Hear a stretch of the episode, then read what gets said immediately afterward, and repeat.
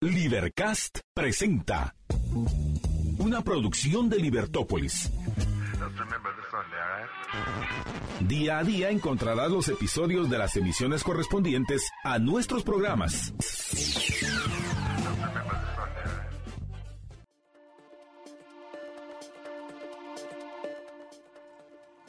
Muy buenas tardes, estimados redescuchas. Estamos en una nueva emisión de su programa Libertópolis al mediodía. Les saluda Jorge Jacobs. Marta Yolanda se une con nosotros en el siguiente segmento. Y pues hoy tendremos un programa interesante. Hoy vamos a tener un poco más de tiempo para hacer algunos de los temas que se nos han ido quedando en el tintero, como por ejemplo las actualizaciones de las elecciones y lo que está sucediendo, las impugnaciones que han presentado, eh, cómo están los candidatos, los candidatos que ya les dieron también su su credencial. Hay algunos candidatos que les han dado credenciales de binomio presidencial que por lo menos yo eh, rara vez los había escuchado y no sé, eh, no sé ustedes, pero ya van creo que 10 u 11 binomios presidenciales que ya les dieron su credencial, aunque por lo menos un par de ellos están cuestionados ahora en las cortes. Y eh, pues ese es uno de los temas que vamos a conversar hoy. Vamos a hablar también acerca del ingreso de las remesas que siguen creciendo y vamos a hablar también acerca de eh, lo que está sucediendo a nivel internacional, que hay cosas interesantes que se están eh, dando, que están dando a nivel internacional. Pero eh, les recuerdo también que hoy es jueves y que tenemos los jueves aquí en Libertópolis? Pues tenemos en Libertópolis al mediodía, pues tenemos el segmento de la profe. Hoy vamos a, conversar con María Dolores Arias, va a estar con nosotros en el segmento de la profe. Y eh, pues también de qué otros temas vamos a, hablar. El, vamos a hablar acerca de la inflación. Eh, eh, ya salió, ya salieron los datos publicados hace un par de días de la inflación en Guatemala y resulta que sigue subiendo. Em, la inflación en enero subió a 9.69%, es la tasa anualizada o interanual como le llaman, y eh, que es más alta que la que se había dado en diciembre, que había bajado a 9.10, algo así, 9.07. Y em, es un poquito menos o sea, pero un pelito menos que el pico que se había dado en octubre, si mal no estoy, que era de 9.71%. Ahorita pues ya había bajado un poco y ahorita volvió a subir y está en 9.69%. Así que pues eso es otro de los temas que, que, vamos a hablar. Y con relación a las remesas, pues será que... Eh, eh, es cierto eso de que ya está llegando menos, están llegando menos emigrantes guatemaltecos que están inmigrando hacia Estados Unidos. Em, ¿Será que es cierto? ¿O eh, se sigue yendo a la gente? Pienso que eh, ayer ya comentábamos algo con relación a, ese tema de cómo se dio un pico de una explosión realmente de, de migrantes en, en el año 2021 y luego pues ha bajado un poco, pero está en niveles mucho más altos de los que se tenían antes, que eso quizás es el punto importante a relucir aquí. Pues estos son algunos de los temas que vamos a estar conversando hoy, pero antes de eso pues nos vamos a ir a una pausa.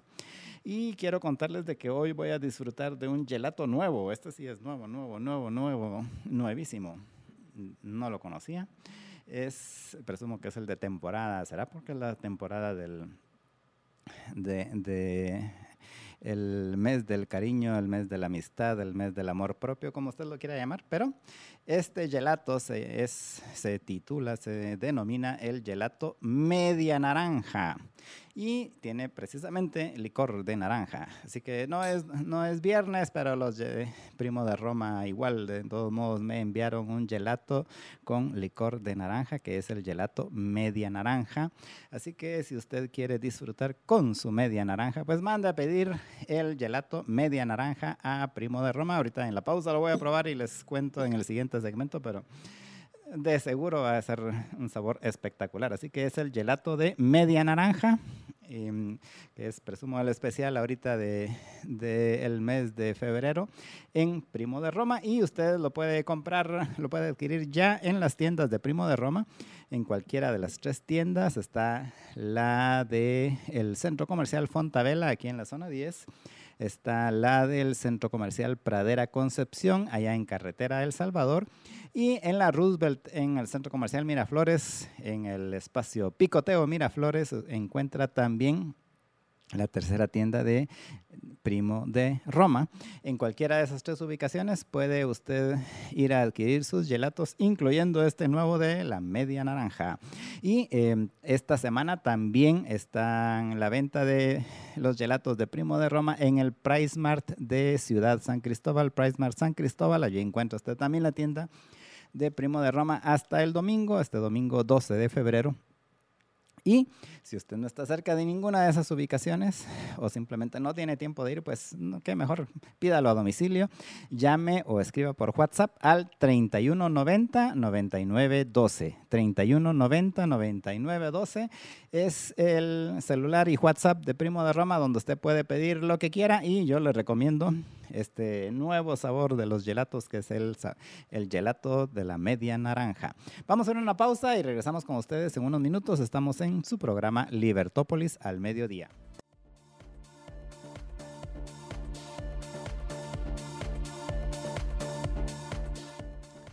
Muy buenas tardes, estimados amigos. Es para mí, Marta Yolanda Díaz Durán, un gran gusto unirme a la transmisión del mediodía de Libertópolis junto con mi amigo Jorge Jacobs, quien está disfrutando de su gelato de primo de Roma de media naranja.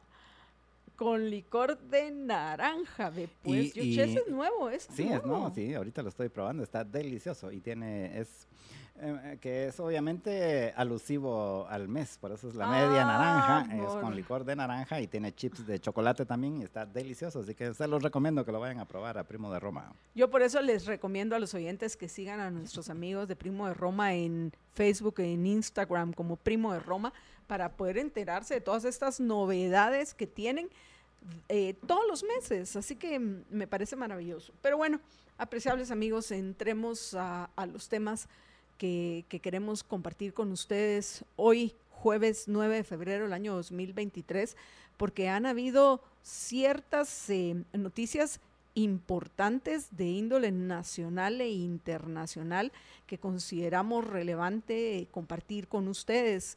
Eh, no digo probablemente, sino seguro para nosotros los centroamericanos, la más importante de estas notas es la decisión unilateral que tomó el, gobierno o dictadura de Daniel Ortega y, Rosario Murillo en Nicaragua de liberar a 222 presos políticos. 222. Ese es el número que está circulando. No sé si habrán más. Parece que, que ya quedaron solo entre 23 o 26 en Nicaragua. Aún no se tiene claro quiénes son esos que están todavía en, bajo la están en las cárceles de, Nicaragua, pero más de 220 presos que así los deciden soltar, pero más de algo, a pesar, Jorge, de que el gobierno de Estados Unidos afirmó hoy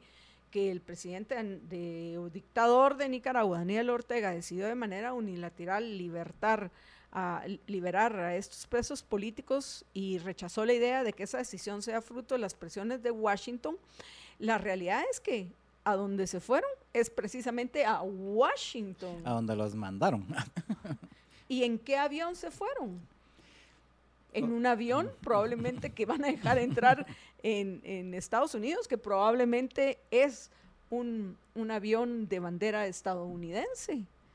Entonces, pero bueno, ¿qué querías decir? y que ya aterrizó. ya se encuentran en, em, en Washington estos más de 220 presos eh, políticos. ¿Sí, George? Sí, y los, los deportaron a Estados Unidos, literalmente, o sea, son ser casi que los primeros deportados hacia Estados Unidos en la historia. Eh, pero adicionalmente entiendo, ya ha estado circulando una una nueva legislación que no sé si ya fue aprobada por la eh, por el, eh, no le han puesto el sello ahí en el Congreso de, Nicaragua que eh, básicamente a los que han sido condenados por traición a la patria les quita la ciudadanía nicaragüense. O sea, básicamente los mandaron, los, los liberaron, pero, pero de una vez los echaron de Nicaragua y les quitaron, según entiendo, así estaba circulando, pero no, no confirmado todavía, eh, les quitaron la ciudadanía nicaragüense y sus bienes en Nicaragua. O sea, básicamente los mandaron así como ciudadanos de, de ninguna parte, los mandaron a, Estados Unidos. Em, y pues eh, supuestamente son 222 de 245. Biden no perdió el tiempo de decir, nosotros los recibimos con los brazos abiertos, aunque no sabemos qué es lo que está pasando. Por supuesto. Y, em, bueno, generalmente Biden es raro que sepa qué pasa. Sí, y, em, pero eh, esas son las noticias que ha estado circulando, pero yo me recuerdo que eran muchos más, que eran como 600 y pico los que están considerados como, como prisioneros políticos ahí en Nicaragua, que me imagino que igual los irán ir liberando así poco a poco. Bueno, yo según lo que he estado escuchando es que son menos de 30, me imagino yo, Jorge, de los más... Eh, de los más conocidos que hacen falta. Yo me pregunto si Cristina Chamorro va entre los liberados. ¿Quiénes más pueden me, me imagino que dentro de poco iremos a, tener ya la lista de los 222 que iban en este avión, ¿no? En este momento es probablemente la Bueno, según una nota de BBC, sí va incluida Cristiana Chamorro. Ah, sí, Cristiana, quiero decir. Este, según... También su hermano Pedro Joaquín Chamorro que pienso que son de las, las, papas calientes, por así decir, que quisieran eh, salir lo más pronto de ellas. Eh, Rosario Murillo y, Daniel Ortega. Espero que vaya también nuestro amigo Félix, Félix Madariaga. Sí. sí, incluye a Félix Madariaga. Vamos a ver, eh, nosotros ahorita los estamos poniendo, repito, al tanto de esta nota que es una nota en desarrollo. Por eso es eh, poco el análisis que, vamos a poder hacer. Lo único que podemos es eh, darles la información que nos sirve y, esto me ama, esto me recuerda que fue precisamente uno de los temas que abordamos ayer en el club de lectura de, la Liga de los Liberhéroes.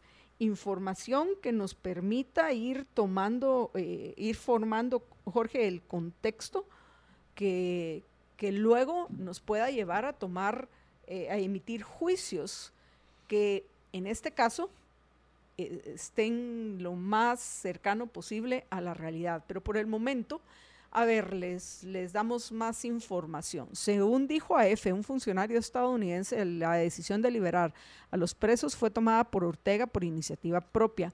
Al respecto, indicó que aunque Estados Unidos ha pedido de manera constante, en público y en privado, la liberación de los individuos encarcelados por ejercer sus libertades fundamentales en Nicaragua, el gobierno nicaragüense tomó su propia decisión de liberar a esos individuos. Cierro comillas. Este funcionario afirmó que Estados Unidos se ha limitado a facilitar el transporte y la entrada de esas personas en territorio estadounidense. El gobierno de Joe Biden además ofreció asistencia legal y médica al grupo de presos que incluye al encarcelado opositor Félix Maradiaga, así como a los líderes estudiantiles Lester Alemán y Max Jerez, según informaron familiares de los encarcelados.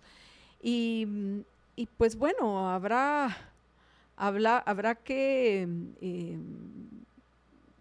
habrá que, eh, vamos a poner por lo menos eh, el, el video de Arturo McFields, que en un video compartido, por favor, Alex, en redes sociales de Arturo Macfields, ex embajador de Daniel Ortega ante la EOEA, e que fue destituido tras calificar a su país de dictadura y ahora es residente en Estados Unidos. Entonces, pienso que va a ser eh, interesante que, este este video que vamos a poner. Me avisas cuando estemos listos, por favor, Alex, eh, que, podamos eh, escuchar mientras localizamos también a, nuestro amigo Irving Cordero o otro par de contactos nicaragüenses que, que esperamos pues escuchar la opinión directamente de, ellos. Pero sin duda, Jorge, es, un, eh, es una gran incógnita. ¿Qué, lo motivó? Aunque podemos plantear algunas hipótesis de, que al fin, como, como comentábamos, es, eh, eran una piedra en el zapato de Ortega. Entonces, que la mejor forma que tienen, yo sé que te está encantando lo que estamos escuchando, George, pero podrías quitarle el, audio a tu, a tu computadora, pero regresando otra vez al para chequear que teníamos buen audio. el, regresando otra vez al punto, el, sin duda no solo eran una piedra en el zapato de Ortega, sino era un reclamo constante, como bien lo dijo este funcionario estadounidense, de, otros eh, gobiernos, de organizaciones y muchos más en lo que respecta a, la condición en la cual se encontraban estos presos políticos. Me pregunto si los cinco sacerdotes que fueron recientemente condenados van dentro de este mm, batch de, presos políticos que fueron liberados o, o, o están entre los que todavía se preguntan qué va a suceder eh, con ellos.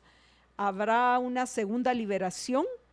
Me pregunto, porque si efectivamente lo que Daniel Ortega está ya es harto de escuchar reclamos y quiere que lo dejen en paz, porque él anda feliz con, las negociaciones que está haciendo con, con Xi, Jinping y eh, de China continental, de con Vladimir Putin de Rusia, quién sabe si hasta con Kim Jong-un de Corea del Norte.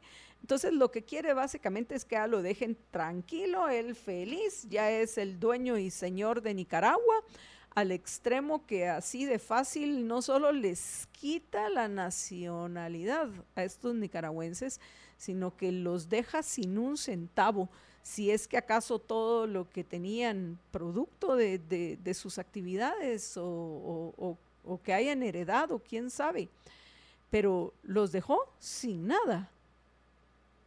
Si todo lo que tenían lo tenían en, Nicaragua, los, les robó. Les robó todo y de paso dijo, pero bueno, aquí eh, va Joe Biden, ustedes que se morían por, por tenerlos, ahí se los mando, pero eso sí, no pueden ya regresar porque no son ya ni nicaragüenses y no les vamos a dar visa para entrar a Nicaragua y nos vamos a quedar con todas sus propiedades. Ya tenemos listo el, video que le vamos a compartir a, todos aquellos que, están con nosotros, que siguen nuestra transmisión en redes sociales, ya sea en YouTube, en eh, Facebook, en Así que escuchemos el, el, comentario que compartió en redes sociales Arturo McFields, ex embajador de Daniel Ortega ante la OEA. Listo, ya, adelante. Confirmado, una excelente noticia esta mañana. Eh, conversé con mis fuentes eh, en el Departamento de Estado y 200 222 eh, presos políticos vienen a la ciudad de Washington, fueron liberados. Aleluya, gloria a Dios. La sangre de Cristo tiene poder, no sé cómo decirlo, pero muy emocionado. 222 presos políticos. Eh, me, acaban de confirmar esta mañana, eh, vienen a Washington liberados por la misericordia de Dios, por los esfuerzos de, los que estuvieron trabajando en esto, eh, vinieron los que querían venir, eh, los, que, los, que, los que estuvieron en la disposición de venir, eh, entre ellos sacerdotes. se espera una conferencia de prensa probablemente a mediodía, algo así, algunas entrevistas, pero sí es más que confirmado. El número que se me dio a mí fueron 222 presos políticos liberados, eh, entre ellos religiosos, eh, presos políticos, como les digo, muchos de ellos amigos muy queridos, muy entrañables. Y bueno, bendito sea Dios. Hay luz al final del túnel y, Dios es bueno. Confirmado una excelente. Y bueno, apreciables amigos, también ya eh, aprovechamos en este momento a, buscar imágenes, las más recientes de, la llegada de los presos políticos liberados a Washington que les vamos a compartir. En este video pues se resuelve la, duda que yo tenía según el, este, el, Arturo McFields, ex embajador de Nicaragua en la OEA, según él, van varios de los sacerdotes. De nuevo me pregunto si van los cinco recientemente condenados, pero quién sabe, porque la lista oficial, por así decir, de quienes llegaron a Estados Unidos, esa por lo menos, yo no sé si ya está circulando, pero nosotros no la hemos visto. Yo pienso que McFields, Jorge, es muy optimista en, pensar que esto es producto del trabajo de la gente que, ha estado eh, pues buscando las formas de, la liberación de estos eh, opositores eh, políticos, opositores a la dictadura de Ortega y de Murillo en Nicaragua. Pienso que hay algo más. Y no, no me animo a, no me animo todavía a presentar otra hipótesis más que la que ya compartí de que realmente era una piedra en el zapato de Ortega y de Murillo y prefirieron mejor deshacerse de ellos y, y ya, pues, y que le quede de lección a aquellos que se quieran levantar en Nicaragua, que en eso van a parar, sin nada, incluido sin nacionalidad y a ver si hay un gobierno en Estados Unidos que los reciba cuando eh, los manden deportados a, este país. Pero pienso que hay algo más de nuevo. Esta es, un, este, esta es una noticia en desarrollo. Entonces es poco lo que se puede decir al respecto. Pero yo me imagino que para, para mañana ya puede ser que tengamos un poco más de información para, para compartir nuestro análisis con, los oyentes. George.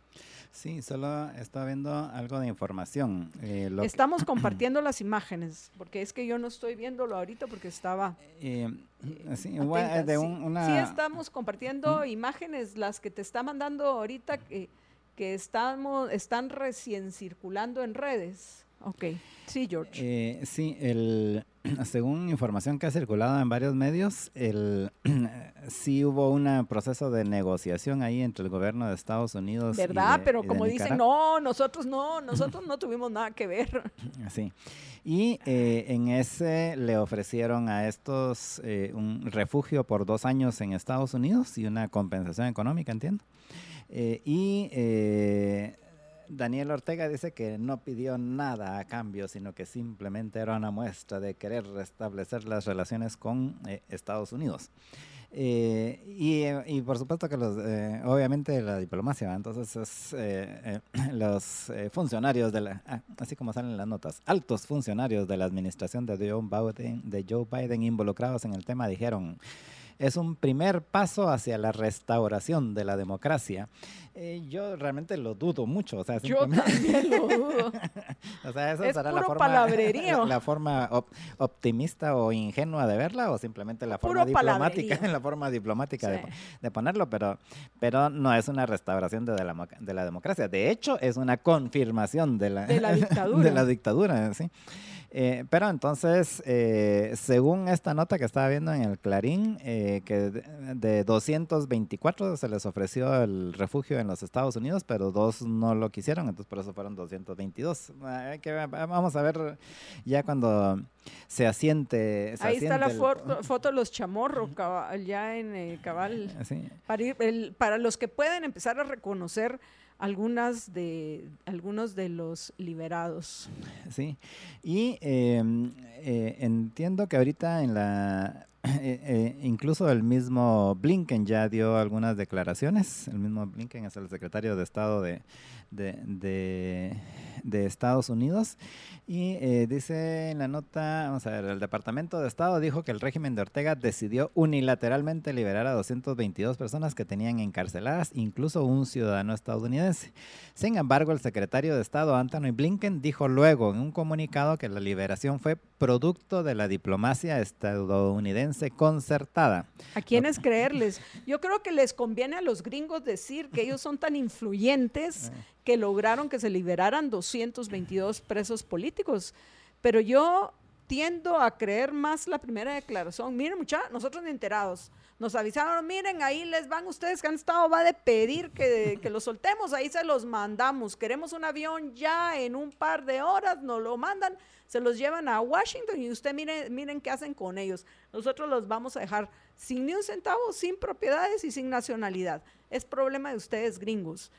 Entonces, pienso que la primera reacción es más creíble que esta. No, mire, mucha, a ver, pensemos, nos conviene para que vean qué influyentes somos nosotros al extremo que logramos que el dictador Daniel Ortega y su esposa, que a lo mejor es la que verdaderamente manda, Rosario Murillo, suelten a 222, entre ellos Félix Madariaga, los chamorros, los sacerdotes. O sea, este es un golpe de suerte para el gobierno de Estados Unidos a nivel internacional.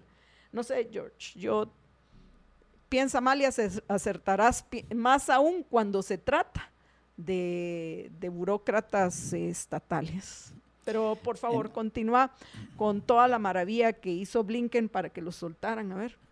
Pues es que solo eso dijeron. Vamos, Ah. a, vamos a ver si encuentro ahorita el, el comunicado. Y, y, y, eh, que es eh, básicamente, vamos a ver, Release of Political Prisoners from Nicaragua. Aquí está, vamos a ver.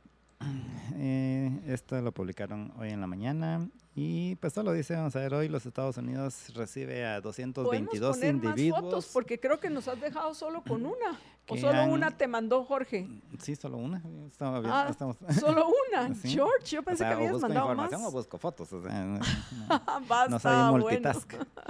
Eh, dice Blinken, em, hoy los Estados Unidos bien- eh, da la bienvenida a 222 individuos que fueron eh, pris- eh, aprisionados por el gobierno de Nicaragua por ejercer sus libertades fundamentales y han eh, tenido detenciones, largas, detenci- largas e injustas detenciones.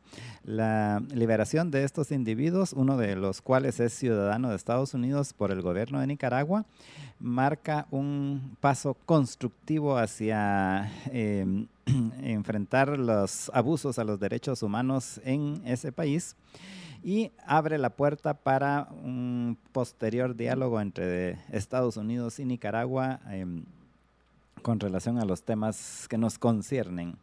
El desarrollo de hoy es el producto de una, eh, diplomacia concertada estadounidense que, eh, y continuaremos eh, apoyando a la gente de Nicaragua. Los individuos eh, liberados de Nicaragua eh, incluyen eh, líderes de negocios, líderes políticos, periodistas, eh, representantes de la sociedad civil y estudiantes. Em, después de su liberación, em, el gobierno de Estados Unidos facilitó su transporte seguro al in- aeropuerto internacional de Dulles. Los individuos llegaron hoy y le- Estados Unidos les está proveyendo soporte médico y legal para hacer más fácil su arribo. Ese es el comunicado de Anthony Blinken traducido on the spot por Jorge Jacobs. No. Y bueno, apreciables amigos, también les estamos compartiendo un video y, y pienso que hay declaraciones Me, me gustaría escucharlas. Pongamos el video desde un principio con todo y audio para compartir con los oyentes porque es sin duda una noticia muy importante. Adelante, por favor, Alex, desde el principio el video. Hija, ella es la hija de Evelyn Pinton. Ella va a venir ahí. Yo ¿Cómo recibiste la noticia? ¿Cómo te Súper nerviosa, dejé todo tirado, estaba trabajando, lo dejé todo tirado. Yo dije, yo me tengo que ir al aeropuerto. Eh, llamé y, y me dijeron que iban a comunicarse conmigo unos días. Yo dije, no puedo esperar más, me voy directamente. Y gracias a toda la comunidad nicaragüense que está acá en el DMV, eh, nos reunimos inmediatamente a venir a recibirlos. Eh, hay muchas personas en Nicaragua que tienen a sus familiares que posiblemente vienen en el avión que no están acá. Entonces nosotros vamos a recibir a los que tienen familias en DC, a los que tienen familia en otros estados, para que ellos puedan llegar a su destino. No nos han dicho nada. Mi mamá es Evelyn Pinto, tiene 63 años y su cumpleaños es el 27 de febrero. ¿Cuándo fue la última vez que viste a tu mamá? Yo la vi en el, ni me acuerdo, como en el 2000, no sé, no sé, no puedo pensar ahorita. Pero la voy a recibir, no hay horas para abrazarla. Qué suerte. Es la hija de Evelyn Pinton. gracias. Y bueno, apreciables amigos, eh, con, con esta nota de alegría de, de la hija de, de uno de los, de, de los liberados, los vamos a dejar, por supuesto, durante la pausa vamos a seguir compartiendo con ustedes las imágenes y regresamos en unos minutos. Quédense con nosotros. Antes de irnos a la pausa, Jorge tiene un anuncio importante para ustedes. Adelante, George. Así es, si buscas dar mayor realce a tu marca y crecer tu mercado, Lu Co, estudio de diseño gráfico e impresión digital, te brinda soluciones brillantes, creativas y eficaces. Encuentra en Lu Co desde asesoría de imagen corporativa y diseño gráfico hasta impresión digital de folletos, afiches, tarjetas de presentación, cajas, etiquetas, menús, impresiones, todo lo que necesitas para el punto de venta y también para todas las actividades que quieras hacer. eh, Incluyen objetos con detalles personalizados para actividades, artículos promocionales, impresión textil y sublimación. Así que agrégale valor a tu marca y comunícate con el equipo de Luanco. Los puedes eh, llamar al WhatsApp 3566 8062, 3566 8062 o puedes visitarlos eh, en el estudio que está en la Plaza La Villa, que está en el Boulevard Los Próceres 1050 de la zona 10. Ellos están en el local 212 y puedes buscarlos también en redes como Lu y Co Comp. Ahí encuentras más información y cómo contactarlos y atrévete a vivir una experiencia disruptiva con tu marca.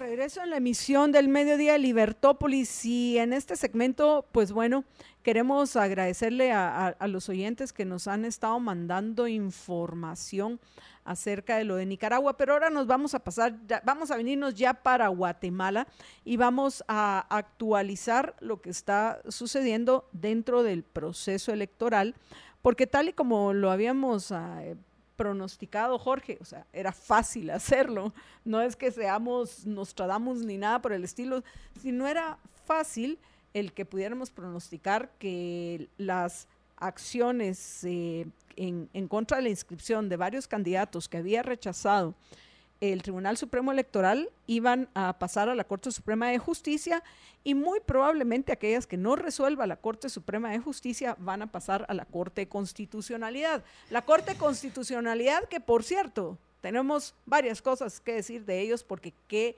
decepción. Es casi, casi tan mala como la anterior. La anterior pienso que es muy difícil superarlo en, en lo mala que fue esa Corte Constitucionalidad por el momento, pero parece que varios de, con excepción, y lo vamos a decir porque merece que se diga, con excepción del doctor Molina Barreto, el resto son una decepción, que se supone que eran juristas más preocupados por, por, el, por el respeto al debido proceso y a la constitución. Pues bueno, parece que les vale madres. Una vez Leila Lemus, en nombre del presidente, les dicen, miren muchachos, ¿cuánto quieren? Porque, por ejemplo, engavetemos todas las acciones en contra de la legislación electorera y de pandillas politiqueras que fue modificada en el año 2016 por Mario Taracena bajo instrucciones del eh, embajador en esos tiempos de Estados Unidos, Todd Robinson, y por supuesto Iván Velázquez de la CICI. Y, pero ya vamos a ir a esa nota. Primero vamos a, a la actualización de a la actualización que tenemos para ustedes hoy del proceso electoral. George. Pues hoy que se ha dado una reunión a puerta cerrada de tribunal, los magistrados del Tribunal Supremo Electoral con los fiscales de los partidos políticos. Que por cierto, paréntesis, la excusa que dieron para hacerla privada es que no, no queremos que los medios de comunicación interfieran con los asuntos de los partidos políticos. ¿What? ¿Me puedes explicar qué significa eso? Eh, pues, eh, o sea, es básicamente, miren, vamos a, vamos a compartir cosas que es, mejor que la gente no, se entere. No nos gustaría que ustedes no enteren. queremos que ustedes se enteren. Y no es nosotros los que ejercemos el periodismo, sino ustedes, los ciudadanos que van a votar. Espero que hayan hablado, por cierto, de, de toda esa, e, e, esa campaña ilegal de poner publicidad en los postes, que por cierto hoy no hemos recibido ninguna foto. ¿Qué está pasando, por favor, con, con, los conciudadanos de Libertópolis? Muy bien nos decía ayer Rodrigo Lacayo y nosotros eso es lo que queremos. Hagan un, hagan un archivo y mándenlo al Tribunal Supremo Electoral. Sí, mucha, pero no lo podemos hacer solo. solos necesitamos que ustedes colaboren. Dividámonos la tarea. ¿Qué les cuesta tomar una fotita y mandárnosla al WhatsApp 45 85 42 80 45 85 42 80? Con contadas excepciones de nuestros oyentes, con quienes estamos muy agradecidas que sí han estado atentos a este llamado y nos están compartiendo el 45 85 42 80, el WhatsApp de Libertópolis, nos están compartiendo imágenes. La mayoría de ustedes como siempre, hagan trabajo, qué barbaridad, cómo estamos de mal, qué porquería de políticos. Pero a la hora de que hay que hacer algo, algo tan sencillo como tomar una fotita y mandarla al 4585-4280, ¿qué pasa? A ver, ¿qué pasa? ¿Vamos a ser conciudadanos de la ciudad de los libres? ¿O lo que nos gusta es discutir simplemente? Y entonces aquí en las redes sociales hay un medio para, para quejarnos pero dejemos de quejarnos y hagamos algo, ¿sí? ¿Les parece? Y esto sonó a regaño, pero no lo es. Es una forma diferente de motivar a nuestros oyentes a que colaboren y que juntos, por favor, es el país de todos. No pretendan que dos, tres pelones o peludos hagamos la tarea de todos. Eh, eh, tenemos que involucrarnos, no únicamente quejarnos, sino involucrarnos. Así que mándennos esas fotos y nosotros con gusto las compartimos con ustedes y también las vamos a compartir en redes sociales y las vamos a compartir con los señores del Tribunal Supremo Electoral para que en la próxima reunión a puertas cerradas le digan, miren, Unión Republicana, les vamos a poner 249 mil dólares de multa, no les vamos a poner los 250 mil porque pobrecitos, 249 mil. Ustedes, viva, a ver, viva, ustedes también, 249 mil dólares. Y con ese dinero que les vamos a poner de multa a ustedes, pues vamos a, dejar de castigar a, los tributarios al menos un cachito, no vamos a pedir ampliaciones al presupuesto para poder cubrir las elecciones, no, pero necesitamos los pelos de la burra en la mano para decir de qué color es. Así que, por favor, mándennos imágenes. A ver, Juan Carlos y Alex, ya se motivaron algunos oyentes para mandarnos. No, eh, es que ya viste, Jorge, ¿qué es esto? Ninguno, ninguno. Les encanta el chisme a muchos, les encanta quejarse, les encanta cuestionar lo que hacemos los que hacemos algo. Pero a la hora, a la hora, mucha, por favor, a colaborar, que es por el bien de todos, no solo por nosotros. Así que, perdón, tenía que desahogarme, Jorge. Ah, parece que algunos de nuestros oyentes selectos ya están empezando a compartir información. Muchas gracias. Este lo vamos a empezar a poner. Empecemos a poner los que tenemos. Este es de Cabal. De Cabal de Mulet, que es uno de los que vamos a hablar, porque ya dijo, qué barbaridad. Que continúan adelante con la candidatura de Suri Ríos, pero yo me opongo a esa candidatura. Pero mire, por favor, mire Edmond, este, también opóngase a esto. ¿Qué le parece a ese postecito con una imagen de cabal? Ya la estamos compartiendo. ¿Quién nos la mandó para que le agradezcamos a los oyentes que sí están siendo no solo oyentes, sino están siendo ciudadanos, ciudadanos activos de la ciudad de los libres, de Libertópolis. Ahí me pasás los nombres para que los agradezcamos porque, eh, como dice el refrán, em, honor merece quien honor, ¿cómo es? Honor a quien honor merece. Ah, sí, honor a quien honor merece. bueno, George. En el... Luis Bolaños, perdón. En, el caso honor a quien honor merece. Gracias, Luis. En, el partido Cabal entiendo que presentó un amparo ante la Corte Suprema de Justicia el, en contra de la resolución del Tribunal Supremo Electoral eh, que declaró sin lugar el recurso de nulidad en contra de la inscripción de Suri Ríos como candidata a la presidencia de la República. Eh, eso, eso fue anoche, en teoría, que ayer en la tarde, que presentaron este, este amparo. Hoy en la mañana, el miembros del partido... Mm, eh, todos presentaron una acción de amparo también ante la Corte Suprema de Justicia, también contra el Partido Unidad Nacional de la Esperanza. En este caso es por eh, la inscripción de Romeo Guerra como candidato vicepresidencial. Eh, indicando los del, miembros del partido todos que Romeo Guerra tendría un impedimento legal para participar en ese puesto de elección popular por ser ministro religioso. Esto es, eh, entonces ellos presentaron esto. Y por cierto, yo iba a hacer el comentario hace un rato cuando mencionaste eso de que dependiendo de qué resolviera la Corte Suprema de Justicia, llegaría a la CC. No, va a llegar a la CC porque si resuelve a favor de unos, los otros van a apelar a la CC y si resuelve a favor de los otros, los unos van a apelar a la CC. Así que no diga lo que diga la Corte Suprema de Justicia, realmente solo es, un, solo es un trámite para llegar a la CC. Por lo que es importante, Jorge, que comentemos esta decisión que tomaron por mayoría los magistrados de la Corte de Constitucionalidad, vean, de acumular. Ahora nos resultaron acumuladores los magistrados de la Corte de Constitucionalidad. Eso deberían de tratarlo con algún psicólogo. Pero, en fin, decidieron acumular inconstitucionalidades en contra de la LEP, como les mencionaba yo hace unos instantes.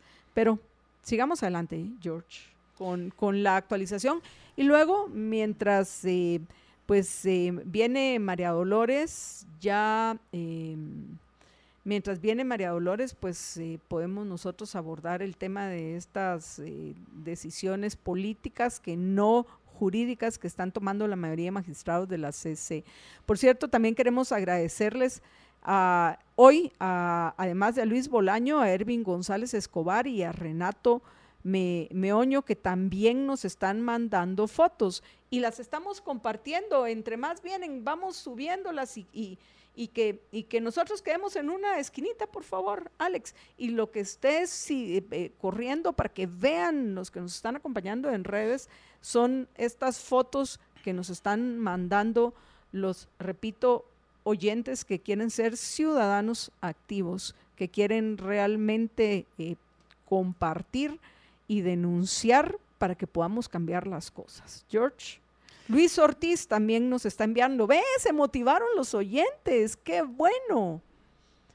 Pues sí, George. Sí, em, luego también ayer hubo otro binomio, pero estos son tan tan desconocidos que ni, ni, yo sabía quiénes eran. Nosotros. Que ya les hasta les dieron sus credenciales. Pero mira, después de la experiencia Jimmy Morales, que por cierto, parte de, de la actualización del, del, proceso electoral es esa, que los Morales también quieren continuar en la palestra. O sea, quieren seguir, eh, que, que ya les gustó eso ser parte del gobierno y, pues bueno, van, van a participar o es la intención que tienen de participar en las próximas elecciones. Pero después el poder es adictivo, más que cualquier otra droga, creo yo. Eh, sí. Des- mm, habría que discutir eso más a fondo, Jorge. Pero el, el punto es que después del- de la experiencia que vivimos todos los guatemaltecos, de la cual todavía algunos tienen algún trauma, de que de la nada llegara a presidente Jimmy Morales, literalmente, yo recuerdo cuando tenía un 1% de intención de voto, ¿te recordás? 1% de intención de voto. Ahora, hasta, hasta nosotros, que no me refiero a Jorge y a mí, sino al partido nosotros, creo que hay que por lo menos enterarnos de quiénes son los candidatos. Adelante, George. Sí, son Rudy Guzmán y Diego González. ¿Quiénes son ellos? Pues son el binomio presidencial. Pues vamos a tener del que partido vamos a tener que investigar, pues. Es un binomio, el binomio presidencial del partido Nosotros, que ayer en la tarde recibieron su credencial, o sea que ya están inscritos. Es uno, sería que en algunas notas decía que el 10, el- y en otras que era el 11, eh, el binomio número 11 en ser inscrito, pero la cosa es de que ya, por lo menos ya llegaron a 10 los binomios inscritos, aunque hay dos cuestionados, que son en este caso pues el, los que ya mencionamos, el de de Suri Ríos y de Sandra Torres. Em, pero eh, siguen eh, incrementándose la cantidad de binomios. Yo estimo que van a llegar como unos 20 binomios, digo yo, de los cuales la mayoría, eh, o por lo menos unos 10, van a ser conocidos en su casa. Eh, pero, como dice Marta Yolanda, cualquiera podría dar la sorpresa. Así es. Vamos a ir a, a una breve pausa y durante este segmento, para quienes no los han podido ver, les vamos a, eh, les vamos a dejarlos, ahí estamos, ve, Partido Azul también, pero ese no está en poste. Sí. ¿Qué, ¿Cómo entraría este el Partido Azul? Ese no está en O poste, sea, ni ellos- está, Ellos, lo pusieron, ni- ni- ellos sí. lo pusieron en su propia estaca. sí, ahí sí esto, sin nada que ver. Viva y Unión Republicana sí que están por todos lados. Tienen que ser, definitivamente, tienen que ser multados. El Partido Azul, no sé, solo que, el- que sea prohibido, es un área pública. Me imagino que ahí fueron a, a poner eh, la estaca con su, con su eh, propaganda, la pusieron en un jardín entre comillas, público, estatal. Entonces, habría que, que verlo con un poco más de detalle. Cabal, viva, ve que otros dos farsantes, ve. De esto debería andar preocupado Edmond Mulet. Vamos a ver si, si con nuestros contactos que, que tenemos con, con el licenciado eh, Edmond Mulet, le mandamos esta info para que pues lo más pronto posible con los recursos de ellos limpien la ciudad. Y veo que nos están mandando de la capital y agradezco muchísimo a los que están colaborando. Eh, pero también a aquellos que nos acompañan en el interior de, de nuestra Guatemala, por favor, mándennos fotografías. Esos de Unión Republicana creo que son de los peorcitos, porque son de los que más nos han mandado publicidad de postes. A ver, repito, el Tribunal Supremo Electoral hace unos días dijo que este tipo de, propaganda de usar postes y otros espacios públicos durante esta primera etapa, no me queda claro si durante la segunda nos van a fregar, porque sí lo van a poder hacer, pero por lo menos durante la primera etapa está eh, penado con una multa de hasta 250 mil eh, dólares. Según Quiero- recuerdo, en la segunda etapa, la de la campaña electoral, ahí sí lo pueden hacer en los postes. Pero vamos a confirmar, porque eso no me parece eh, una incoherencia más, una contradicción más de las normas en Guatemala. Solo quiero agradecer, por cierto, ya que estoy en YouTube, agradecerle todo el cariño y los saludos que nos envía Ingrid Janet Alfaro, a Saúl Martínez, Rocío Quiroa, Lisbeth Aldana, quien nos saluda desde Zacapa, Pablo Cano, buenas tardes a todos, buen programa, aquí informándome, aprendiendo junto a ustedes. Linda Nicole, buenas tardes, Marta Yolanda y Jorge, ahorita me estoy uniendo a la transmisión. ¿Qué pasó en Nicaragua? Saludos desde California. Pienso que ya, ya estoy leyendo un poco tarde el comentario de Linda, lo que significa que ya a estas alturas ya está enterada. Hugo Alfredo Ordóñez Chocano, buenas tardes, hoy sí entré casi 40 minutos después. ¿Qué pasó, Hugo? Saludos MIA y JJ, buen análisis hizo hoy en la mañana JF Orellana Ware sobre el ministerio que será el centro de gobierno. Hay que oponerse. Así es, que es algo que tenemos nosotros pues ya varios días, como saben los oyentes, de estar denunciando. Lo mismo es el relajo que se tienen los delics porque es un relajo, Jorge. No solo relajo, sino es ilegal. Ese es su, ese es su comunicado que publicaron los miembros de la Junta Directiva del IX el viernes pasado. Es ilegal y es ilegal porque están diciendo, mire, no se deje llevar por todo lo que nos están criticando en las redes sociales, que con la gente que no tiene información correcta, porque la los información que no tienen información correcta son ellos, porque publicaron un acuerdo y al momento de publicarlo es ley. Un comunicado no tiene ningún valor legal, lo que vale es lo que está publicado en el diario oficial, por si no lo saben todos los miembros de la Junta Directiva. Así que si quieren que esa sea la narrativa, como ahora a todos les gusta usar este término, si eso quieren que sea la narrativa de que va a ser temporal. Tienen que emitir otro acuerdo. Y que primero unos y después los otros y que no sé qué, pues entonces cambien ese, ese acuerdo que publicaron que está mal y pongan lo correcto según ustedes, porque, pero, pero es realmente un abuso y una, eh, pues no sé qué otro término ponerle, pero básicamente para mí es un abuso el que los miembros de la junta directiva del IX se atrevan a decir de que quienes están eh, hablando mal de ese acuerdo eh, lo están haciendo están eh, porque están haciéndolo con información errada y quieren tergiversar lo que nosotros pusimos. No se está tergiversando están los que lo están tergiversando son ustedes cuando dicen que no es así como lo publicaron que se va a implementar sino que lo van a implementar como a ustedes se les ronque la gana Vamos a una breve pausa, amigos, pero antes de hacerlo para, para que tengan paz y tranquilidad, después de toda esta emotividad,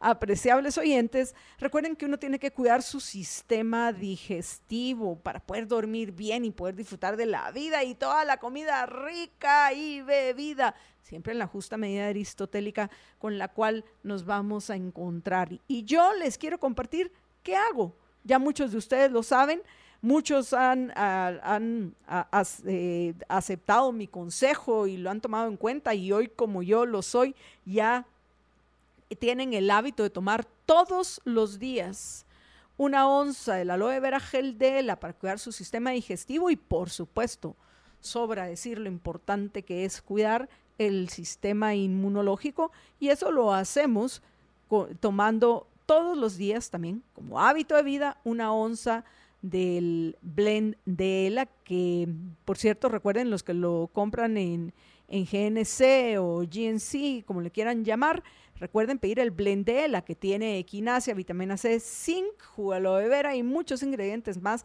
que lo hacen único. El blend de ELA, ese es el que usted tiene que pedir, no se vaya a confundir. Pues bueno, para cuidar mi sistema inmunológico, el blend de ELA, para cuidar mi sistema digestivo, el aloe vera gel de ELA y para cuidar mi bolsillo, qué mejor que el combo de ELA, al cual pido al WhatsApp 49 50 34 14. Repito, 49 50 34 14. Vamos a una breve pausa y regresamos con ustedes en unos minutos y durante la pausa Ah, gracias, otro oyente. Em, eh, otro oyente que dice que qué berrinche el DMY. no es berrinche, pero ya vio, ya vio. Usted que dice que dice un berrinche. El berrinche sirvió para que usted se pusiera las pilas y contribuyera a cambiar las cosas, mandándonos esta imagen de dos postes uno con propaganda de Unión Republicana y Viva y el otro con propaganda de Viva. Así que es importante que veamos de una vez quiénes de entrada, disculpen la expresión, bueno, no mejor voy a decirlo de otra forma, les viene del norte. a ver, ustedes imaginen qué podría haber dicho, más si estoy haciendo un berrinche, como dice el oyente, que se motivó gracias al berrinche, me llega, voy a hacerlos más seguidos. pues que el, ya se imaginarán que vino a mi mente, pero vean, si apenas en esta primera etapa del proceso electoral de este 2023 les viene del norte lo que dice la ley, no creen que los vayan a montar con 250 mil dólares, así de seguros están del cumplimiento de las normas en nuestra Guatemala, que ya están llenando de postes imagino que no solo la capital, sino también en el interior. Así que mándennos fotos para, para que juntemos un montón, las podamos compartir en redes sociales, por supuesto etiquetando al Tribunal Supremo Electoral y a los magistrados del Tribunal Supremo Electoral y que se las podamos mandar así todos un, un archivo. Miren, mucha, sean coherentes, no les creen los politiqueros y hacen lo que se les antoja. ¿Qué les parece si les ponen alguna multa a estos que ya hemos mencionado? Solo eh, eh, hoy mencionamos al Partido Cabal de Edmund Mulet, a Viva, Unión Republicana. ¿Tenemos alguna duda en lo que respecta al Partido Azul? A ver, ¿quién es más? Esos son los que creo, Jorge, que, tenemos hasta ahorita. Están guardando espacio para, cuando empiece la campaña. Vamos a ver. Entonces que lo pongan al revés. bueno, vamos a ir a una breve pausa y regresamos con ustedes en unos minutos. Quédense con nosotros en la emisión del mediodía de Libertópolis.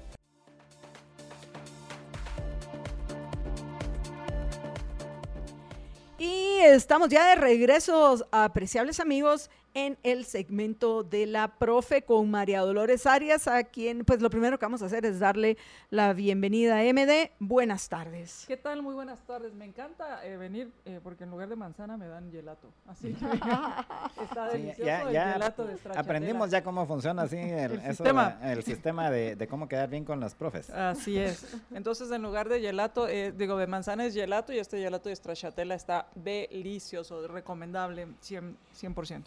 Yo quiero agradecerles a los oyentes y yo, y antes de que comencemos a hacer el análisis, pues que comenten la, el, seminario de, Accountax, porque ya, bueno, agradecerle, ah, ok, agradecerle a Tulio Gilberto Sierra del Valle, eh, que, nos acompaña aclarándose las ideas. Estoy leyendo ahorita, por favor, ya voy a ir a Facebook, ahorita estoy en YouTube. A Anabela Cifuentes, que dice buenas tardes, MJ y JJ, equipo Libertópolis, 100% saliendo del seminario que me gané de Accountax. Millón de gracias, Libertópolis. Gracias a ustedes, Anabela por acompañarnos. Y me comentaban eh, antes de que comenzáramos eh, la, este segmento del programa, me comentaban Jorge y María Dolores, que tuvieron el gusto de conocer a nuestra oyente Anabela Cifuentes y que más aún se, sentaron cerca de ustedes. ¿Y Así quién es. más? Aida. Aida Reyes. Aida Reyes. A Charlie García. Así es. Qué Tuvimos la oportunidad de, platicar con ellos y de los que de los más que llegaron, pero que con ellos tuvimos la oportunidad de platicar y salúdennos, no mordemos. somos serios, pero no somos serios al inicio. Parecemos serios, pero no. MD tiene un ojito medio rojo, pero eso por no eso que sea brava. No, por eso traía mis lentes de mis lentes no, oscuros, no, eran, oscuros. como que si fueras estrella de cine, No, porque eran de seguridad, eran unos lentes así como tipo de seguridad, pero que eh, eh, mi ojo de Halloween me lo cubría. Así que pero, pero bueno, MD. A ver. pues mira, eh, estuvo muy interesante. Sí, Jorge quiere, ah. parece que quiere decir algo antes de. Sí, solo, pero es un paréntesis con relación a lo que estábamos hablando de los postes, porque nos están preguntando. De los postes. Pero, no ah, sé si quieren que veamos eso después. Es que estamos haciendo una campaña para que los oyentes colaboren, nos manden fotos, imágenes de todos los partidos políticos que descaradamente están violentando una norma en que han hecho énfasis del Tribunal Supremo Electoral de que no en esta etapa de la, de, en del estos, proceso meses. no pueden empapelar de, de, basura literalmente la ciudad poniendo propaganda por ejemplo en postes, entonces cerros, eh, puentes piedras. Así es entonces estamos motivando a los oyentes para que las manden para que las podamos juntar para mandar la evidencia al Tribunal Supremo Electoral para compartirlo en redes sociales y en fin que hagamos algo, mucha. Una amiga eh, contaba que cuando ellos eran chiquitos se iban a visitar a la, abuelita que, que vivía en, creo que en Coatepeque, y estaban los nietos ahí haciendo cualquier cosa, jugando. Los ponía a trabajar y les decían, bueno, pues, muévete piedra, haz algo. Entonces, entre el grupo de amigos, pues ha quedado ese, e, e, ese lema de cada vez que alguien está ahí, ah, que no hace nada y hay algo que hacer, muévete piedra, muévete piedra. En fin, sí, George. No, es que eh, una de nuestras eh, liberhéroes, Ana Lilian Espósito, nos mandó varias fotos que ya las estamos poniendo de... Em, Ana Lilian y Roberto Rocks. Son lo máximo. Saludos. Eh, pues nos mandaron varias de que dice que al salir de su casa sí están tapizados los eh, bastantes postes con eh, propaganda del partido Cabal y nos mandó las fotos y ya las estamos poniendo. Pero Roberto nos pregunta lo dice, lo que no entiendo es qué diferencia hay entre las megavallas y poner en los postes. Em, lo que, como esta ley es así ambigua en algunos casos y en otros muy específica, en el caso de em, cuando no es la época de la campaña política, que es en este caso es del 27 de marzo al 24, creo, 25 de, de junio, eh, esa es la época de la campaña política, ahí es donde pueden poner así en los postes. Ahí es, donde se llama el voto. Sí, va. Antes de eso, o sea, desde las elecciones pasadas hasta el 26 de marzo, eh, pueden hacer eh, campañas de afiliación. Entonces ustedes miran que, como dicen, una gran megavalla ahí y por ahí en una esquinita dice afíliate.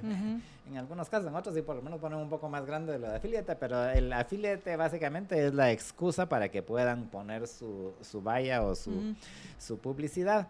Eh, pero sí hay restricciones y eh, una de las restricciones muy específica que está en la ley es el uso de los postes eh, así en la vía pública que se toma como que son eh, ¿qué? bienes así públicos. y en Aunque sea propiedad privada. sí, pero en, en, general en los postes así que del alumbrado, de lo que sea, que están, que, están en, los, en, las aceras y en las orillas de las carreteras y todo. Eh, sí hay una cláusula muy específica de que prohíbe poner publicidad, aún esta de afíliate, en los postes.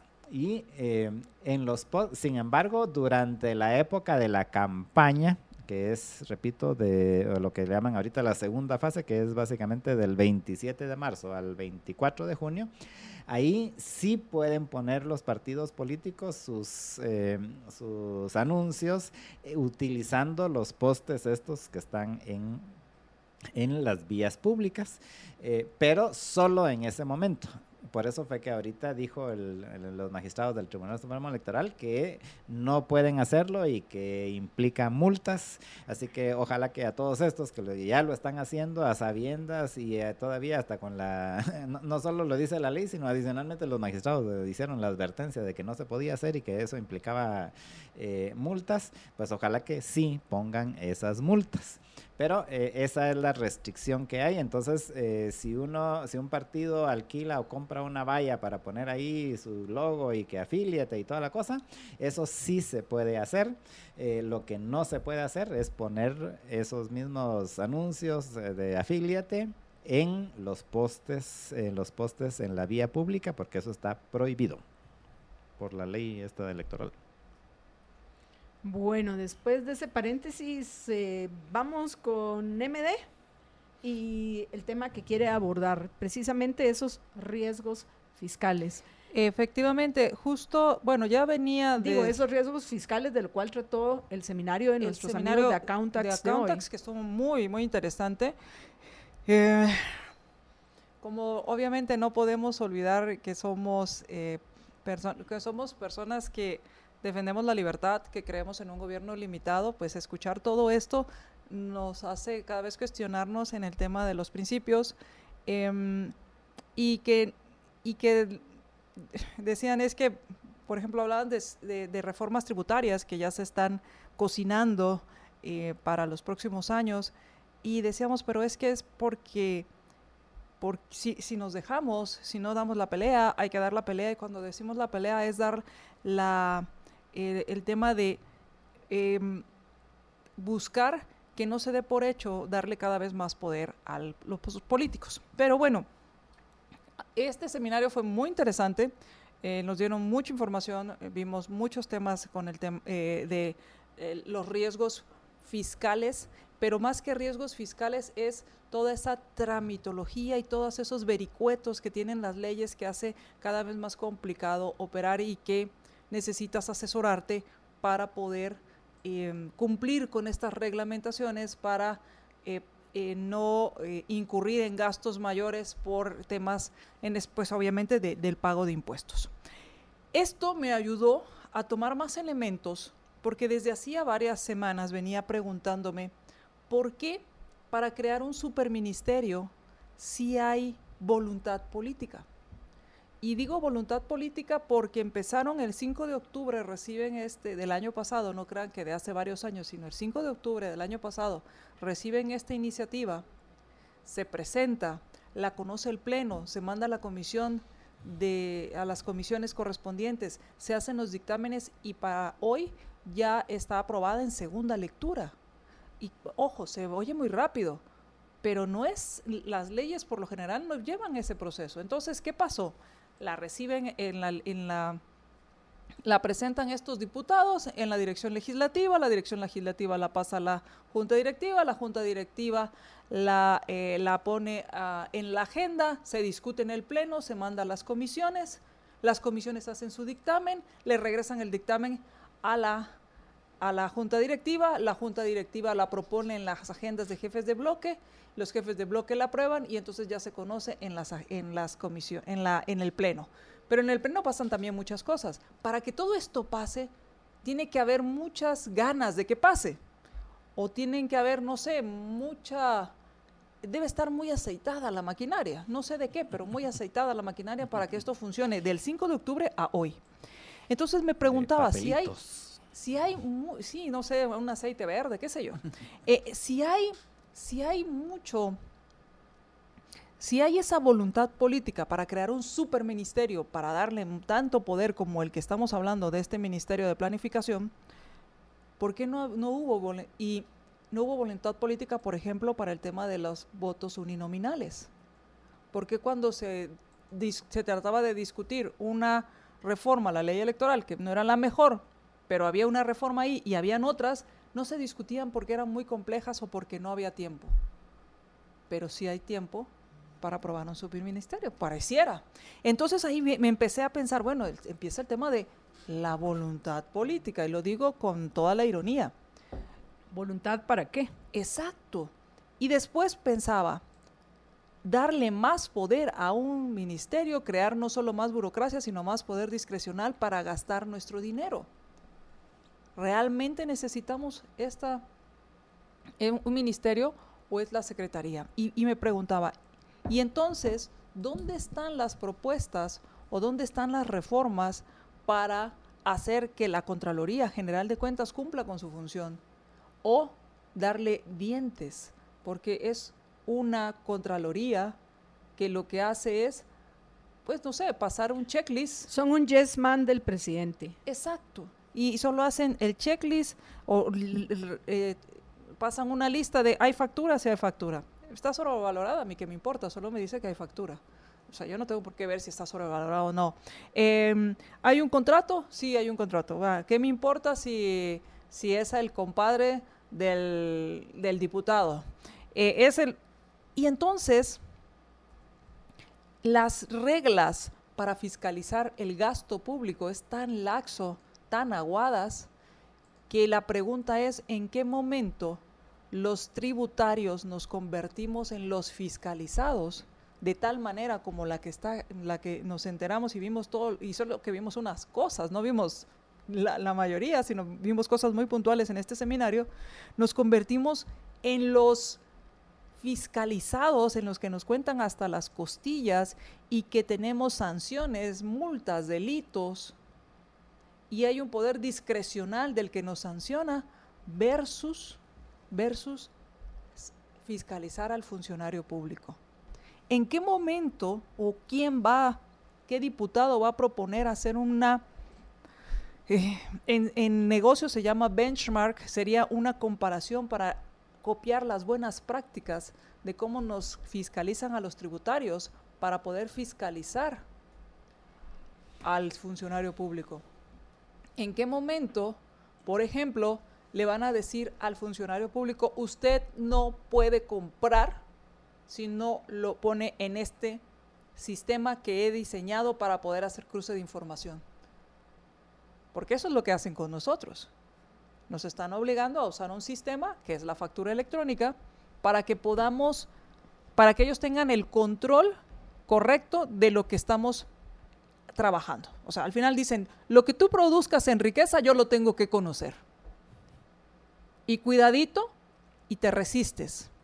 Porque también hablaban que estaban pensando en cambiar el, un o agregar un delito a la obstrucción de la fiscalización. Ya no es resistencia, sino hablar de una obstrucción a la fiscalización. Versus cuando alcaldes. Así pueden ganar los casos, de ese porque ahorita los han perdido.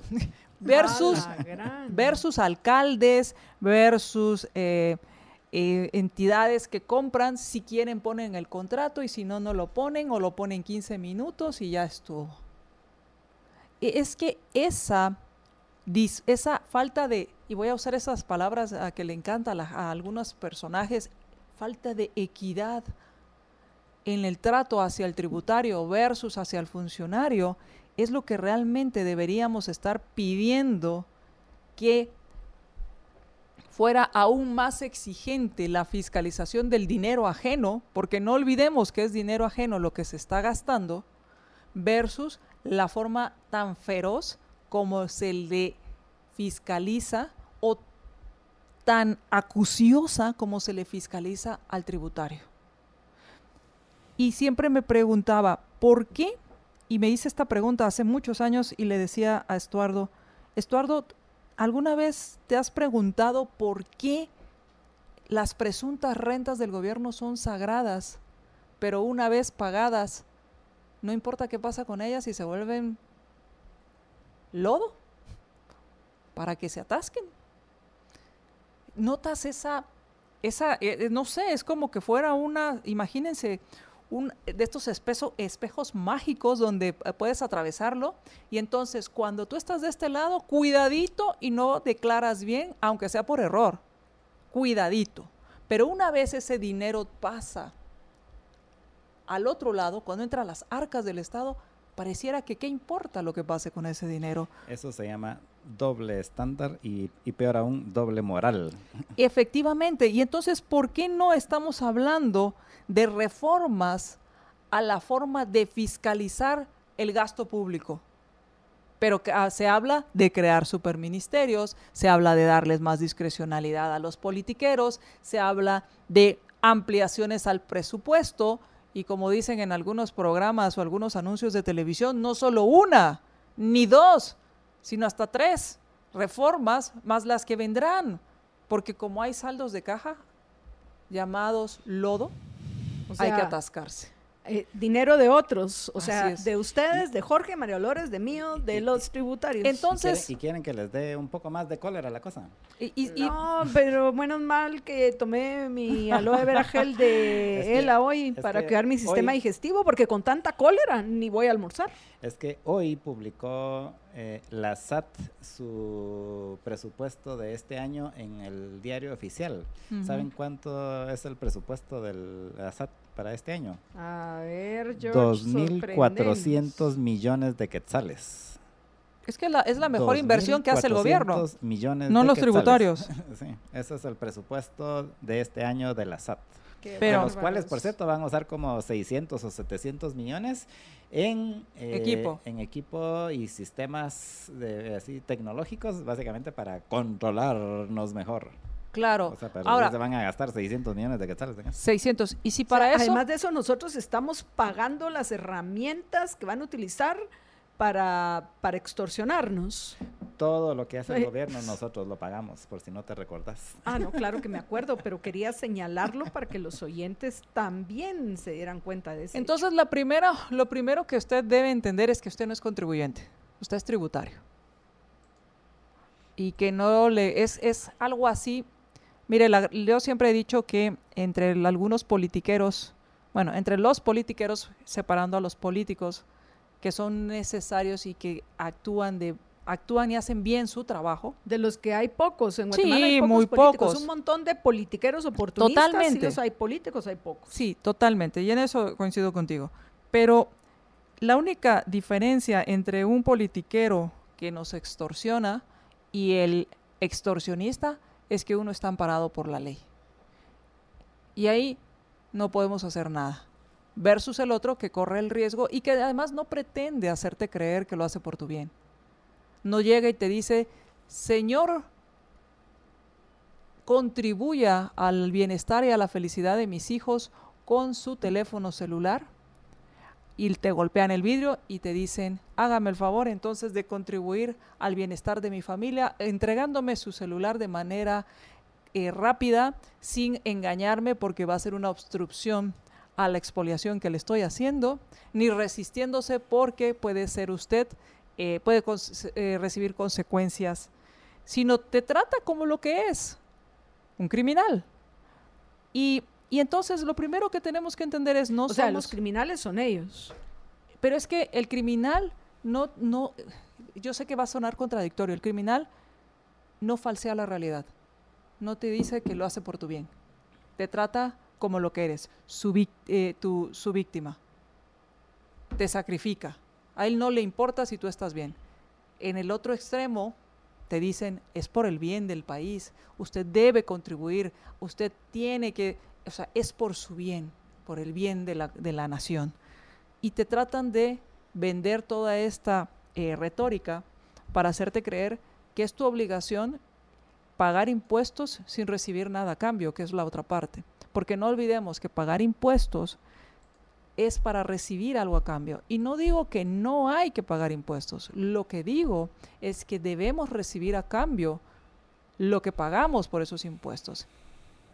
Y lo que también estoy diciendo es que ¿por qué al contribuyente se le fiscaliza tan acuciosamente y por qué al funcionario público no se le aplica la misma rigurosidad? Esa es mi gran pregunta. Porque la gente no, o sea, no, a la mayoría le gusta más el circo que el esfuerzo mental que se necesita para aclararse las ideas que representaría una obra de teatro de Shakespeare, por ejemplo. Es más fácil ir a un circo a reírse de los payasos, aunque realmente los chistes que los payasos cuentan son para burlarse del público que se está riendo de ellos. Y fíjense que hubo algo muy interesante porque nos hicieron una comparativa entre la evolución fiscal o tributaria, la evolución tributaria en México y, cómo iba la evolución tributaria en Guatemala. Y saben, eh, fue, no fue muy halagador, pero es que al final no hay de otra. Si estamos viendo presupuestos deficitarios, si están ahorita felices porque están eh, implementando medidas para fiscalizar más al tributario, va a llegar un momento en que esto va, a llegar a un tema de crecimiento y ya. Si, si, no se, si no cambian ciertas cosas, ¿qué cosas? Hacer más fácil hacer negocios. Porque si hacen muy difícil hacer negocios, lo que va a pasar es que se va a ir secando esa planta de la que están todo mundo cortándole, todos los politiqueros cortándole hojas. Sí, tienes estas medidas de fiscalización al tributario, pero le haces muy fácil hacer negocios, pues obviamente se genera más riqueza. Pero ¿qué sucede? Que no, por lo general, em, aumentan las medidas de fiscalización al tributario, disparan los presupuestos, se vuelven presupuestos deficitarios. Llega un momento en que ya no hay un crecimiento como el que había anteriormente del, del cobro de impuestos y entonces ¿qué sigue? Una reforma. ¿Para qué? Para hacer más complicado, para cobrar más y para poder subsidiar el despilfarro de gobiernos anteriores.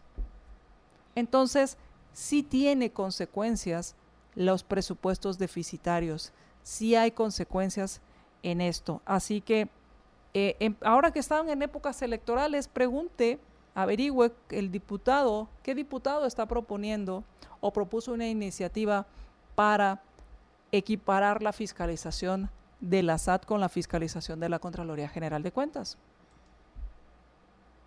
No hay voluntad política, no da tiempo, pero sí da tiempo de superministerios. No hay interés. Esa es la realidad, no hay interés. Eh, y, y, todo es, regresamos de nuevo, María Dolores, al sistema de incentivos perverso dentro del cual vivimos, que atrae a los peores representantes de nuestra sociedad al ejercicio del poder, porque es ahí donde van a lograr la vida que desean con poco esfuerzo, mintiendo, estafando, extorsionando, porque hay gente que se deja estafar, extorsionar y engañar. Pero nos avisa ya Alex que tenemos que ir a la pausa. Así que, MD, antes de que terminemos, eh, tus reflexiones finales. Yo la única, lo único que quiero es igualdad ante la ley. Y así como me tratan como tributario, quiero que traten al funcionario público. Así como me fiscalizan, así como me obligan a hacer ciertas acciones para poder fiscalizar lo que yo produzco de forma privada y lo que usted produce de forma privada, del esfuerzo que le cuesta levantarse súper temprano por el gran tráfico, eh, todos los esfuerzos que, y los riesgos que usted toma y que lo fiscalizan para que pague sus impuestos, así quiero que respeten ese dinero que yo estoy dando y que se fiscalice el gasto público. A mí todo, todo esto y cada vez que habla María Dolores de ese tema, eh, a mí realmente lo que me viene a la mente es Hannah Arendt con su concepto de la banalidad del mal. Eh, y, y, en qué sentido? O sea, para quienes no están eh, al tanto, Hannah Arendt era una filósofa judía que incluso escapó así del holocausto y que luego eh, fue a, cubrir, como también era periodista, fue a cubrir eh, el, el juicio de, de, Adolf Eichmann en, en, Jerusalén, que era uno así de los principales eh, supuestos criminales nazis. Y era el que controlaba el sistema ferroviario y era el que se encargaba de que funcionara ese sistema ferroviario espectacularmente. Sí, va. Hacia los campos de concentración. Sí, o sea, era donde se iban a todos los judíos, hacia los campos de concentración, ¿verdad? Y, pero el, el, concepto este de la banalidad del mal que, que planteó Hannah Arendt era, era, lo que decían muchos de estos criminales nazis, que, que ellos ellos eran un burócrata que estaba cumpliendo con su trabajo. A él le ordenaban que, que, funcionaran bien los trenes y él se encargaba de que ordenaran bien los trenes. Él no estaba haciendo nada malo, él simplemente estaba cumpliendo órdenes de, de que fuera eficiente, en este caso, el, el sistema ferroviario. El sistema ferroviario, ¿verdad? Eh, entonces ella hacía esa reflexión de, cómo eh, ellos veían, o sea, yo no estaba haciendo nada malo, yo, o sea, por, mis trenes pasaron a saber ni cuántos cientos de miles de personas que, que fueron ejecutados después. Pero yo no estaba haciendo nada malo, yo estaba cumpliendo mi trabajo y estaba siendo eficiente en cumplir mi trabajo que me habían asignado en el gobierno, ¿verdad? Entonces, cuando, entonces me recuerdo a, lo que dice, a todas las declaraciones que dan los superintendentes de administración tributaria, en el sentido de que su trabajo es recolectar el dinero. Si después se lo roban, eso ya no es culpa de ellos, porque ellos su trabajo es, es contarle las costillas a los tributarios. ¿Qué pasa con ese dinero después? A saber, y no les importa y no les interesa porque ellos están cumpliendo eficientemente con recolectar el dinero que luego los demás se lo roban, presumiendo que ellos no.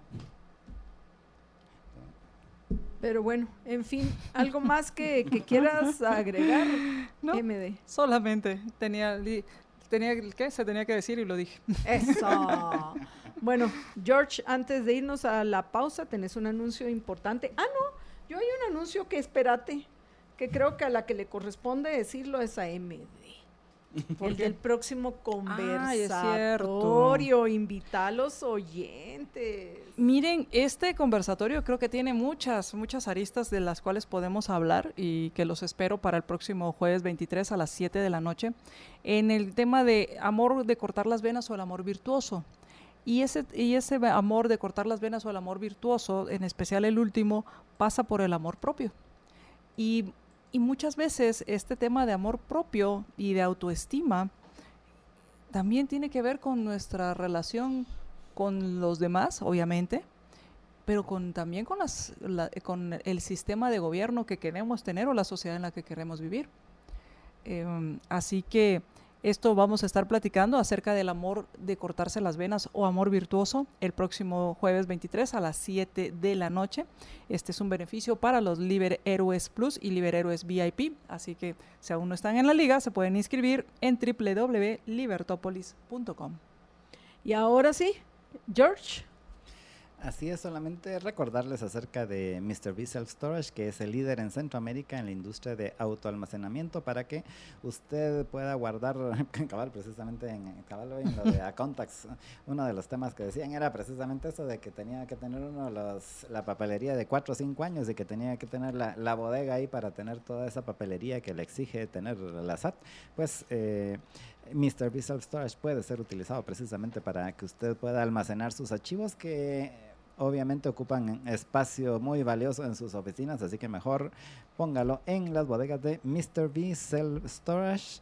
Si quiere más información, la encuentran en mrbstorage.com, mrbstorage.com o puede llamarlos al 2314 49 49. Mr. B Self Storage, encuentra tu espacio.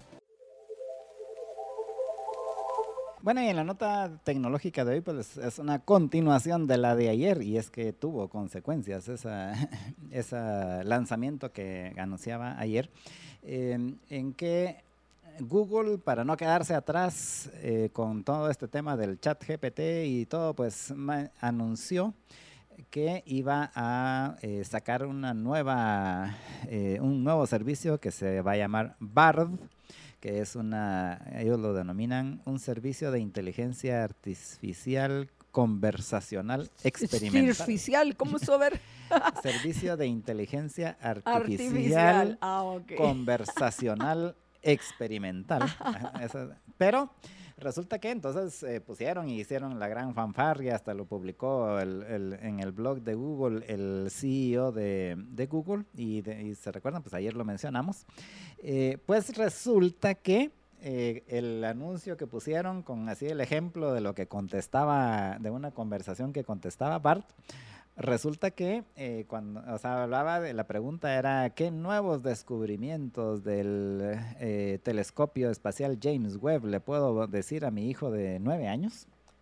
Y entonces le contesta algunas cosas, pero eh, como siempre hay alguien que se pone a revisar, entonces, entonces una de las respuestas que dio es que era el, el, este, el telescopio James Webb fue el primero que tomó fotos de de planetas, de exoplanetas, que son planetas que están en otros sistemas solares, no hacia fuera del nuestro.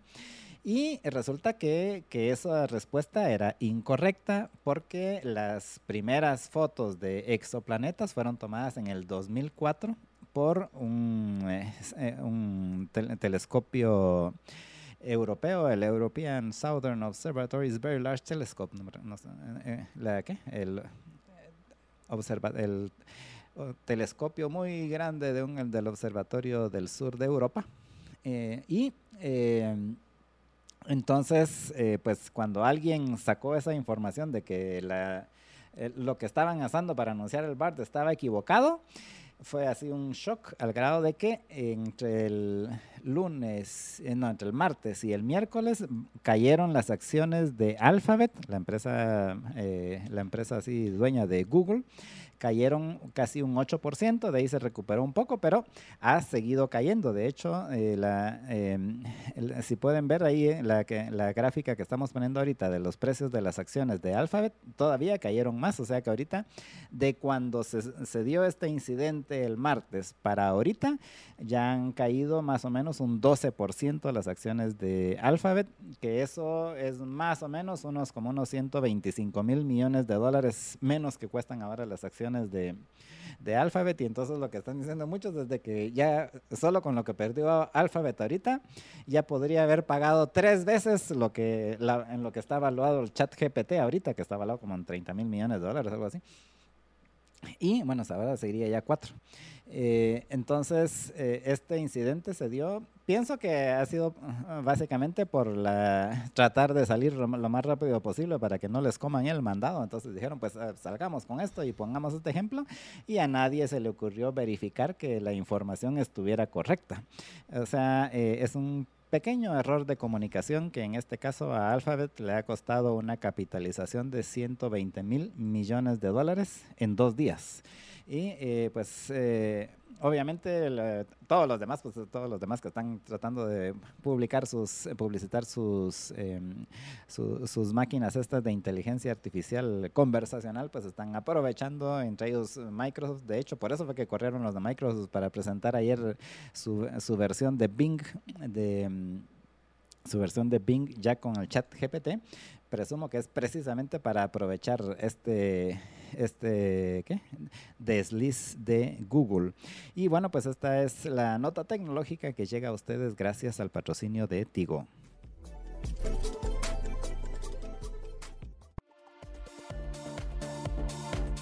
Estamos de regreso en el último segmento de la emisión del Mediodía Libertópolis. Hoy sí, mil disculpas a, los oyentes que, que no les hemos podido, particularmente en Facebook, agradecer el que, compartan nuestro programa y que nos acompañen, pero pienso que al menos sí me da tiempo de mencionar a, a los liberamigos que han compartido nuestro programa. Muchísimas grande, gracias a Luis Alexander Díaz Panzay, Carlos Osvaldo Ramos Hernández, Pero Luis Celidón, Carlos Molina de Dios, Gerardo Anleu, Eugenio Baquiax, Michelle Fernández, José Calderón y Estuardo Hernández. Oro para Estuardo Hernández, plata para José Calderón y eh, bronce para Michelle Fernández.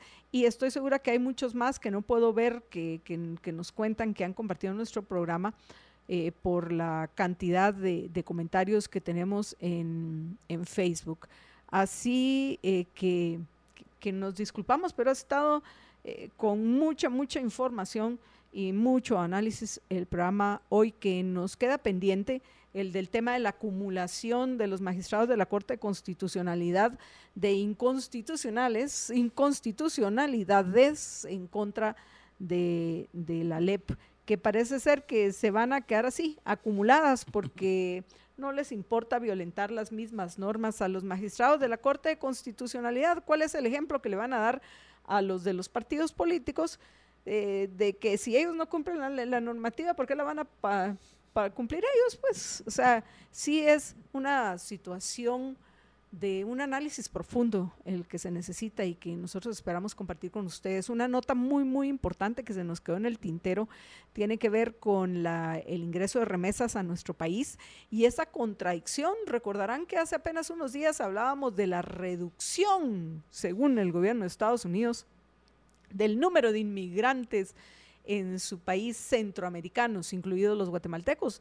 Pues hay algo que no cuadra, porque aquí en Guatemala, mes con mes comparado, suben y suben el ingreso de las remesas en nuestro país. Entonces, ¿quién, miente? ¿Las remesas o los burócratas del gobierno estadounidense? ¡Ajá! Pero bueno, en fin, yo pienso, Jorge, que eso podremos platicar con un poco más de detalle mañana y otras notas, porque este mundo es interesante. Todos los días hay algo nuevo que comentar. Pero lo que nosotros sí tenemos que hacer ya en este momento preciso, instante, segundo, es despedirnos de ustedes. Solo recordándoles que a las 5 de la tarde los espera Jorge Chapas en la emisión vespertina de Libertópolis y a las 6 de la, de la tarde va a estar nuevamente con ustedes María Dolores Arias. Cuídense muchísimo, que una sola vida tienen, así que gócenla, sean felices, muy, pero muy felices.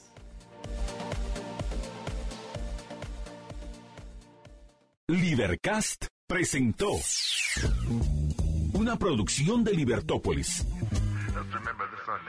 Recuerda suscribirte y dejarnos cinco estrellas para que continuemos trabajando en producir más podcasts de tu interés. Libertópolis.